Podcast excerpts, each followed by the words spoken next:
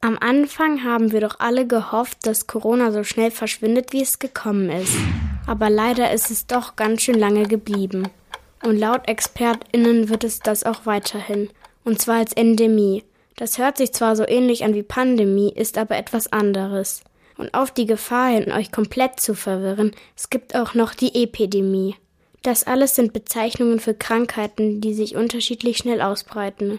Zum Beispiel über Viren oder Bakterien. Das sind klitzekleine Lebewesen.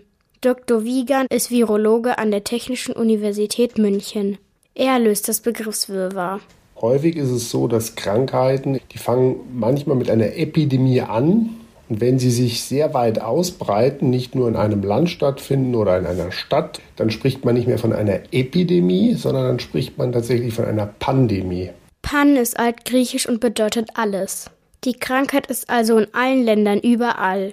Das Wort Endemie kommt auch aus dem Altgriechischen. Mit dem deutschen Wort Ende hat es nichts zu tun. Trotzdem ist es eine gute Eselsbrücke.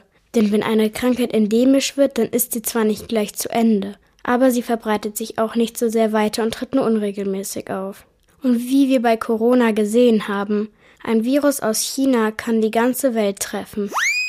Hier wurde aus einer Epidemie eine Pandemie. Wie funktioniert das eigentlich? Diese kleinen Lebewesen, Viren oder Bakterien, die haben die Fähigkeit, sich leichter anzupassen.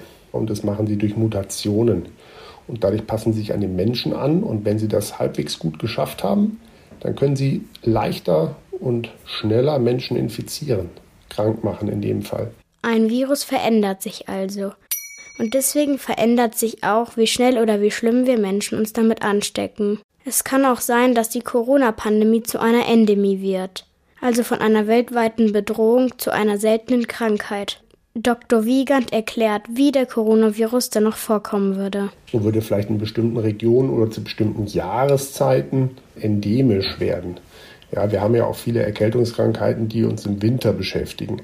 Im Winter wird man häufiger krank, das kennt jeder. Man kriegt häufiger Schnupfen, man kriegt vielleicht mal Influenza und wie das alles heißt. Influenza-Viren sind die, die eine Grippe auslösen.